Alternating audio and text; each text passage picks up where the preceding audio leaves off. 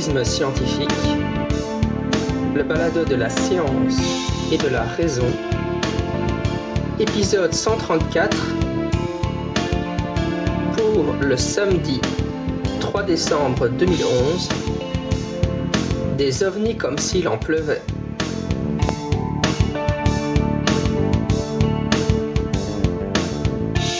Aujourd'hui, je suis avec Thibaut Alexandre, qui est un, tout jeune chercheur en ufologie. Il vient de publier un ouvrage chez Bookie Book euh, dans la série euh, les, dossiers de Scepticovni, donc qui est un forum euh, ufosceptique qui, qui, publie toute une série d'ouvrages par des auteurs différents, mais ayant la même démarche. Et donc l'ouvrage s'intitule Des ovnis comme s'il en pleuvait. Bonjour.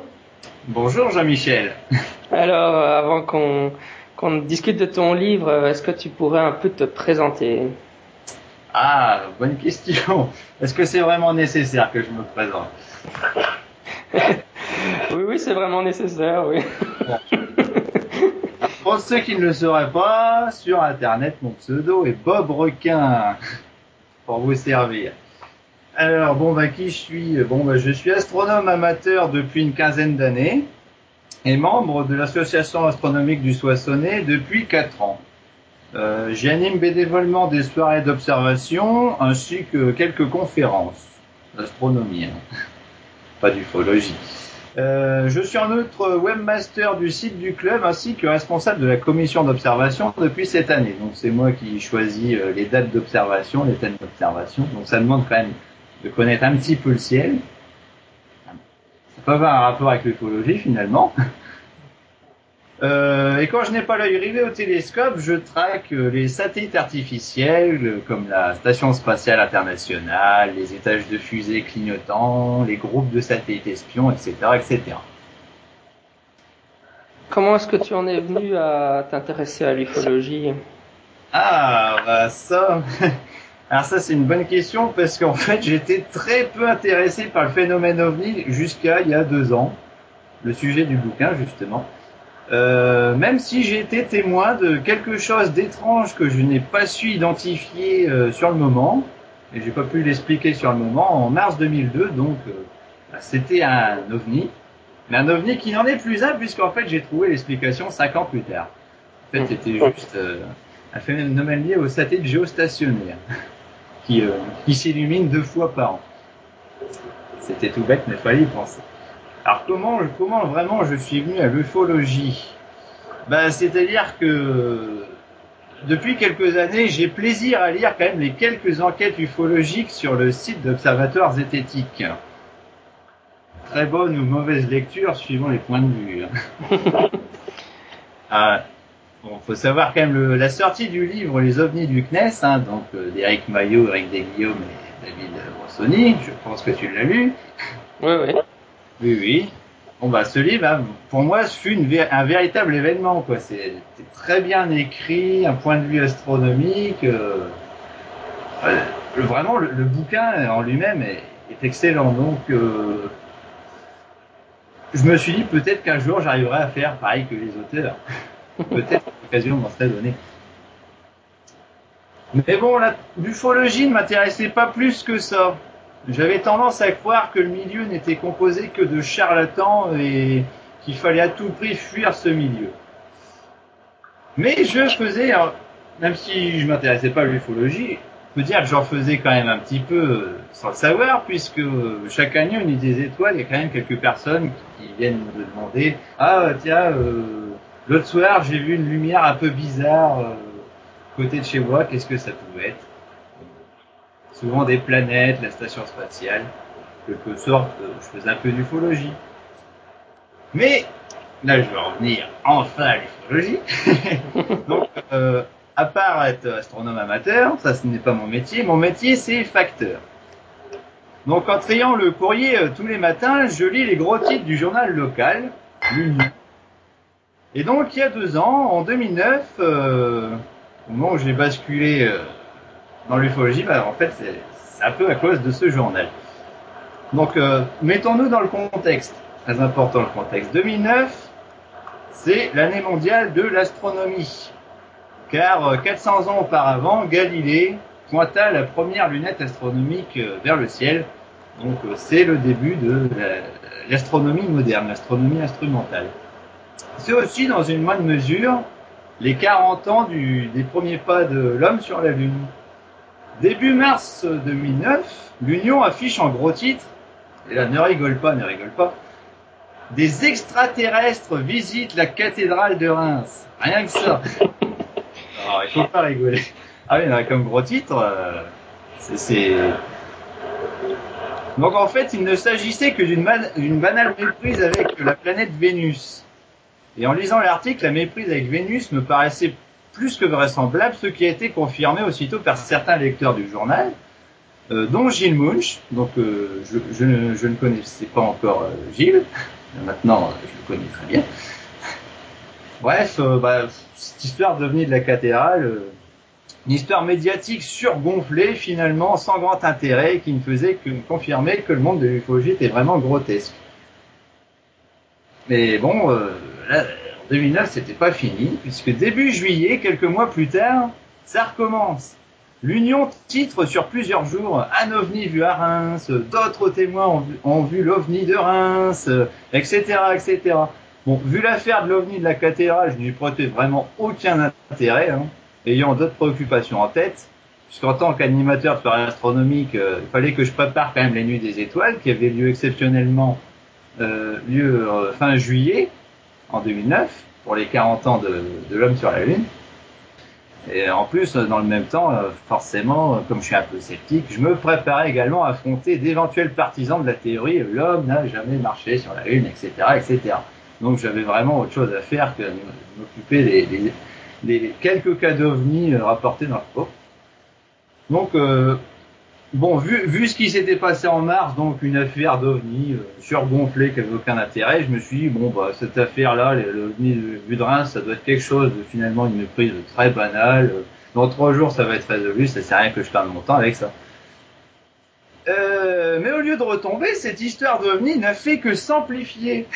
Dans la semaine précédant les Nuits des Étoiles, c'était un véritable festival de une ufologique. Hein, donc, euh, on a droit à d'autres cas observés dans la région, euh, un ufologue averti photographie un ovni, euh, que se passe-t-il dans la région, les témoignages se multiplient, etc., etc.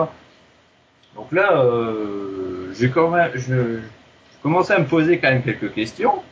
Donc vu que tout ça se passait à la veille des nuits des étoiles, je me suis dit, oula, en plus de ceux qui croient que l'homme n'a jamais marché sur la Lune, cette histoire risque de nous ramener quand même de drôles de zigotos aux nuits des étoiles. Donc, euh, soirée astronomique conviviale, euh, si on commence à se bagarrer sur fond d'ovni et de complot, euh, l'homme n'a pas été sur la Lune, euh, bonjour l'ambiance, quoi. Donc, piqué par la curiosité, je me suis penché vers les articles ovni parus dans la presse récemment, histoire de voir ce que les gens de la région ont pu voir, et pourquoi pas trouver des explications. Mais ça, tant que je ne regardais pas les articles, je ne pouvais pas prétendre trouver des explications, forcément. Quand même. C'est logique. Donc parmi tous les articles disponibles, donc il y en avait déjà une bonne, une bonne dizaine le jour de la nuit des étoiles, l'un d'entre eux a retenu mon attention. D'une part parce que le témoin n'était pas n'importe qui, s'agissait d'un ufologue averti de surcroît, donc l'ufologue il est censé savoir euh, reconnaître quand même les méprises, il est censé s'y connaître un minimum. Et euh, d'autre part, c'était le seul article disposant d'une photo. Bon, bah, je me suis dit, bon, bon bah, jetons un coup d'œil à cet article. Donc, le, ça, c'est, ça, ça, c'est au 24 juillet 2009. Donc, c'est le premier jour de la nuit des étoiles. Donc, l'article intitulé euh, Le témoin est un ufologue averti, il a vu un ovni dans le ciel d'Aiglemont. Donc dans cet article, on nous raconte qu'un ufologue du village d'Aiglemont, ça c'est à côté de Charleville-Mézières dans les Ardennes, donc cet ufologue aura observé le soir du 14 juillet 2009 deux ovnis, l'un à 22h46 durant plusieurs minutes. Donc cet ovni c'était une boule très lumineuse blanche qui se déplaçait lentement d'ouest en est et un autre à 23h34, une autre boule lumineuse qui n'a duré qu'une vingtaine de secondes. Ça s'est allumé, ça s'est éteint euh, presque aussitôt. Bon, bah décrit comme cela, je me suis dit tiens, le premier ovni, euh, une boule lumineuse blanche brillante qui se déplace d'ouest en est en quelques minutes, euh, bah ça ressemble à un passage de, de l'ISS, la station spatiale internationale. D'autant plus que je savais qu'à cette période, elle faisait des passages du soir. Donc, euh, coïncidence, euh, est-ce que ou non? Bon, ben, fallait que je vérifie. Euh, le deuxième ovni, donc qui apparaît, qui disparaît presque aussitôt, ça, ça m'évoque, par exemple, un flash de satellite, notamment un flash iridium. Bon, après enquête, il n'y a pas eu de flash iridium avec le nom ce soir-là. Par contre, euh, à, une minute près, j'ai trouvé un flash de satellite espion japonais. Alors, est-ce que c'était ça ou pas? J'ai pas, pas confirmation, mais on a déjà une piste. Mais je vais revenir sur ce premier ovni, celui qui m'a fait basculer définitivement en ufologie. Donc, en commençant la lecture de l'article, je me suis dit, euh, attends, un spécialiste des ovnis qui vu la description, ça ressemble à l'ISS. Attends, un spécialiste des ovnis ne peut pas confondre quand même un, ovni avec l'ISS, ou inversement, l'ISS avec un ovni. Donc euh, j'étais quelque peu rassuré par la suite de l'article, car le témoin et un de ses amis, ufologue également, euh, disent avoir pensé à la piste ISS. Mais non, ce n'était pas possible, car euh, d'après eux, elle était invisible à cette heure-là. Bon, je me suis dit, bon, bah d'accord, ça c'est très bien au moins nous avons deux ufologues de qualité, donc ils sont capables d'identifier ou non l'ISS et de vérifier les horaires de passage de l'ISS. Parce que l'ISS n'est pas visible tout le temps. Hein. Quand, elle, passe dans le ciel, c'est euh, maximum 10 minutes. Hein. C'est par cycle. Donc, euh, mais j'étais piqué de curiosité et je ne sais pas pourquoi j'ai décidé de vérifier où était l'ISS au moment de l'observation.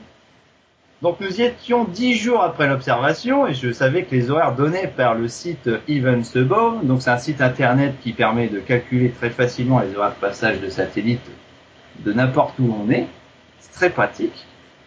Donc euh, ces horaires étaient à prendre avec une marge d'erreur de 10 minutes.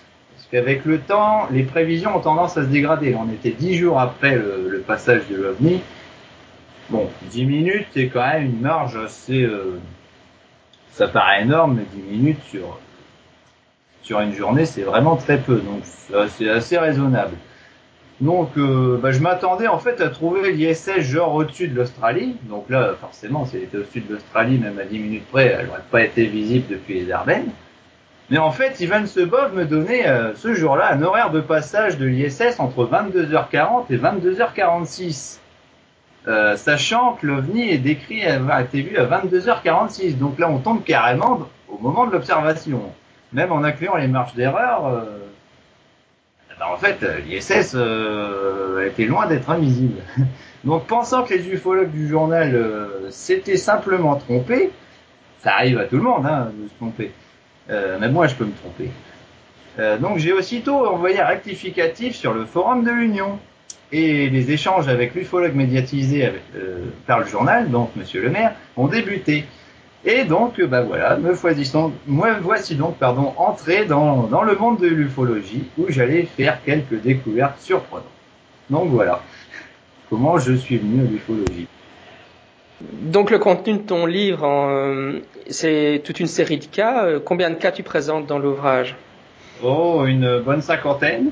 J'en ai peut-être raté un ou deux sur tous les cas rapportés dans la presse, mais bon, c'est vraiment négligeable. Hein. Déjà 50 cas, euh, c'est pas mal. Hein. donc, ce qui t'a motivé à écrire le livre, c'est qu'il y a eu soudainement beaucoup de cas dans ta région. Il y a eu beaucoup de cas dans la région, beaucoup euh, mal décrits, mais je pouvais trouver des, des pistes explicatives possibles, probables, voire même certaines. Donc, ils étaient pas, enfin c'était des cas d'OVNI euh, pas, pas si inexpliqués que ça. Et euh, enfin voilà quoi. Comment ça se fait que soudainement il y avait tellement de cas dans ta région? C'est lié à, une organisation ufologique qui était implantée là, euh, qui, qui, popularisait les cas ou comment ça se euh, Organisation ufologique, non, non, une seule personne, un ufologue, personnage central de, de toute l'affaire. Même si, euh, bah, même si le livre n'a pas été écrit pour, euh, pour se payer sa tête, mais euh, donc dans tous les cas d'OVNI rapportés, on a un personnage central qui est source de toutes les informations disponibles. Donc, et oui, étrangement aussi, tous les cas apportés dans la presse, donc tous les cas, la région où les cas ont explosé, donc l'Aisne, les Ardennes, la Marne, co- coïncidence, c'est le territoire de diffusion du journal L'Union. Donc, euh, je pense qu'on est en pleine vague ufologique médiatique. Mais donc cet ufologue-là avait une sorte de, dans- il avait ses, il a ses entrées dans cette publication où il y a un journaliste qui l'écoute euh, particulièrement. Bah, il, il peut avoir ses entrées puisque le, un de ses amis ufologues avertis, le témoin, est un ancien journaliste de ce journal. Donc, euh, c'est déjà une entrée. Parle-nous un peu de certains cas peut-être qui ont attiré ton attention ou qui te semblent particulièrement intéressants. Euh, bah, à part le cas d'Aiglemont que j'ai déjà bien décrit, bah, je peux continuer sur ce cas-là si tu veux, puisque j'ai pas, j'ai pas continué sur les contradictions euh, de, de l'ufologue. Donc, euh, qui dit par exemple pour ce cas, donc à 22h46, ça ne peut pas être l'ISS, puisque l'ISS est invisible à cette heure-là. Par contre, quelques jours plus tard, il dit euh, le 14 juillet 2009 à 22h48, donc euh, deux minutes euh, plus tard, euh, l'ISS était à quelques degrés de hauteur sur l'est et s'apprêtait à disparaître. Alors là, je me dis, attends, c'est bizarre, puisque bon, bah, les passages de l'ISS, c'est quand même euh, minimum 5 minutes, euh, en moyenne. Donc entre 5 et 10 minutes. Donc si à 22h48 elle est à l'est et s'apprête à disparaître derrière l'horizon, ça veut dire qu'à 22h46, logiquement, bah, elle- est plus haute que l'horizon et donc largement visible. Donc ça, euh, une énorme contradiction. Ah, sinon j'ai un cas euh, particulier, il est juste à côté de chez moi. Ça, c'est euh, le dernier week-end d'août 2009, donc la nuit du samedi au dimanche, euh, que je me trompe pas de date, euh, 28 au 29 août. Euh, oui, c'est ça. 28-29 août, donc à minuit et demi, une, euh, habitante du petit village de Saconin qui roule entre Missy-au-Bois et Saconin voit une grosse boule brillante euh, sur l'horizon, poursuivre sa voiture. Enfin bref, dans sa description, tout sent la méprise lune. Et euh, d'après Monsieur le maire, euh, ça c'est le 2 septembre, il écrit ah bah ça ne peut pas être la lune puisque la lune était à 220 degrés d'azimut et à 4 degrés de hauteur. Bon, soit c'est vrai. euh, effectivement, euh, sur le logiciel astronomie, on place le curseur sur Sakona, sur Soissons. Bon, euh, effectivement, à minuit et demi, euh, euh, la Lune est à 220 degrés d'azimut, 4 degrés de hauteur. Mais trois jours plus tard, il écrit euh, bah, la Lune n'était pas l'OVNI car l'OVNI est à 220 degrés d'azimut et 4 degrés de hauteur. Oui, bah, trois jours plus tard, enfin trois jours avant, c'est exactement les coordonnées qui donnaient de la Lune. Donc euh, là, il y a encore une contradiction. D'ailleurs, dans l'article du, du 5 septembre, il y a une magnifique contradiction. euh, par contre, faut la voir à l'image. Euh, donc, dans l'article, il est dit que l'OVNI est à 220 degrés d'azimut, mais avec l'article, on a un schéma représentatif des lieux d'observation et sur la carte, bah, l'azimut de l'OVNI ne correspond pas aux 220 degrés d'azimut. Donc, euh, enfin voilà. C'est très particulier. Et à noter que pour ce cas, apparemment, euh, Monsieur le maire disposerait d'un logiciel lui donnant les horaires de passage des faisceaux de discothèque et des faisceaux d'hélicoptères de gendarmerie. Alors là, je, je suis ébahi, je demande à connaître euh, le nom de ce logiciel. Et euh, quel- t'as interagi avec cet ufologue Est-ce que t'as essayé de dialoguer avec lui? Euh. Comment ça s'est passé de ce côté-là? Ah bah ça s'est passé. Bah, j'ai discuté un petit peu avec lui sur le forum de l'Union, mais bon, bah comme tout, euh, tout sceptique qui se respecte, euh, au bout de quelques jours, j'étais accusé d'être un menteur, de, de, de décrédibiliser les témoins, etc., etc. Alors euh, j'ai posé la question, euh, bah, où, où ai-je détourné le témoignage des témoins? Aucune réponse. Donc, euh, Monsieur l'ufologue ne veut plus euh, discuter avec moi, donc. euh, voilà, au bout de quelques jours, la discussion s'est close. Dommage. Mais toute cette histoire illustre un peu l'importance d'être un, un, un, astronome amateur pour étudier les cas d'OVNI, tu, tu, ne penses pas euh? Ah oui, enfin c'est pas la condition indispensable, mais bon, vu que nombre de méprises ufologiques, là je ne parle pas forcément des cas observés dans la région. Dans, tous les cas d'OVNI rapportés, euh, que ce soit au GEPAN, ou, euh, enfin, bref, tous les cas d'OVNI, euh, un minimum de connaissance du ciel permet quand même de trouver pas mal de pistes, hein, parce qu'on a quand même des méprises avec la Lune, avec Vénus, avec d'autres planètes, des méprises avec la station spatiale, etc., etc. Donc euh, quand on est astronome amateur, bon déjà on a une, certaine expérience du ciel, donc ça donne déjà un, atout au départ. Enfin, c'est mon point de vue. Après, je ne sais pas si, si tu es d'accord avec moi. Oh non, je suis tout à fait d'accord. Mais euh, et finalement, euh, voilà, tu viens, t'es rentré en ufologie très récemment. Euh, quelle impression pour pour un newbie, comme on dit en anglais, un nouveau débutant, euh, quelle impression le, le, petit monde de l'ufologie euh, te donne jusqu'à présent? Ah, très bonne question. Déjà, l'impression, c'est qu'il y a vraiment deux camps, hein, donc euh, les sceptiques et puis bah, les, tenants croyants, hein, ceux qui veulent toujours euh, démontrer que non, ce cas est un, c'est la preuve que des extraterrestres sont parmi nous. Mais finalement, une fois qu'on étudie bien les cas, bah, bah pas forcément. Hein.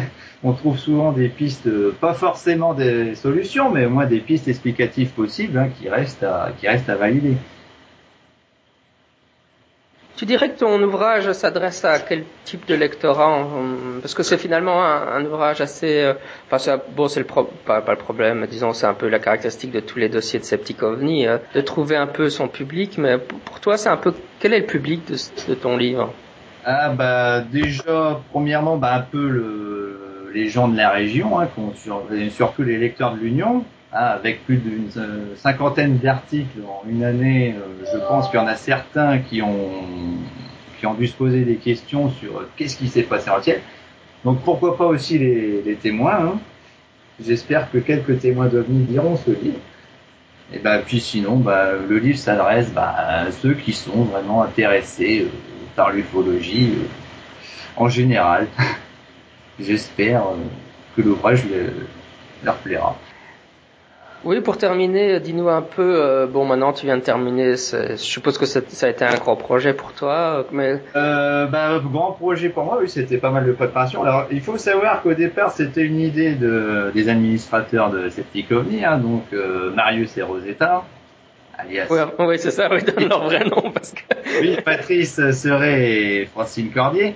Donc, euh, bah, c'est-à-dire que quand je me suis inscrit sur le forum Septic OVNI en mars 2010 euh, Marius, enfin Patrice, pardon, a vu que j'avais fait sur le forum de mon club quelques enquêtes par rapport au, cas d'OVNI observé dans la région. Il m'a dit bah oh, c'est pas mal ton petit boulot. Est-ce que ça te dirait de, faire un petit dossier avec quelques membres du forum pour expliquer les cas observés dans, ta région en, en 2009 Bon, bah, j'ai dit bah, bah, si tu juges mon travail bien, bon, bah, pourquoi pas euh.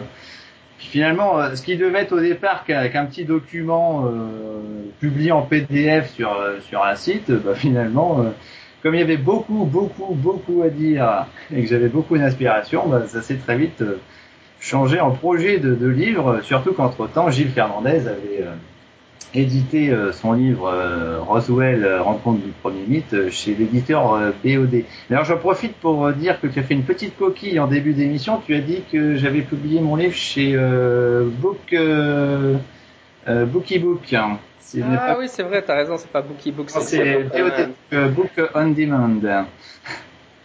Ça va, c'est bien noté. Et de, et donc, euh, à l'avenir, euh, tu, te vois travailler sur quoi à partir de maintenant? Quels sont tes projets futurs? Ah, projet futur, bah déjà continuer ce que je fais sur le forum Septic OVNI. Hein, donc, euh, tu as sûrement vu que étudié quand même quelques, beaucoup de pans du, du GEPAN. Hein, qu'on trouve beaucoup de méprises astronomiques dans les pans C, même dans les pans D. Les cas soi-disant normalement échappant à toute explication, j'arrive à trouver des pas tout le temps, hein, évidemment.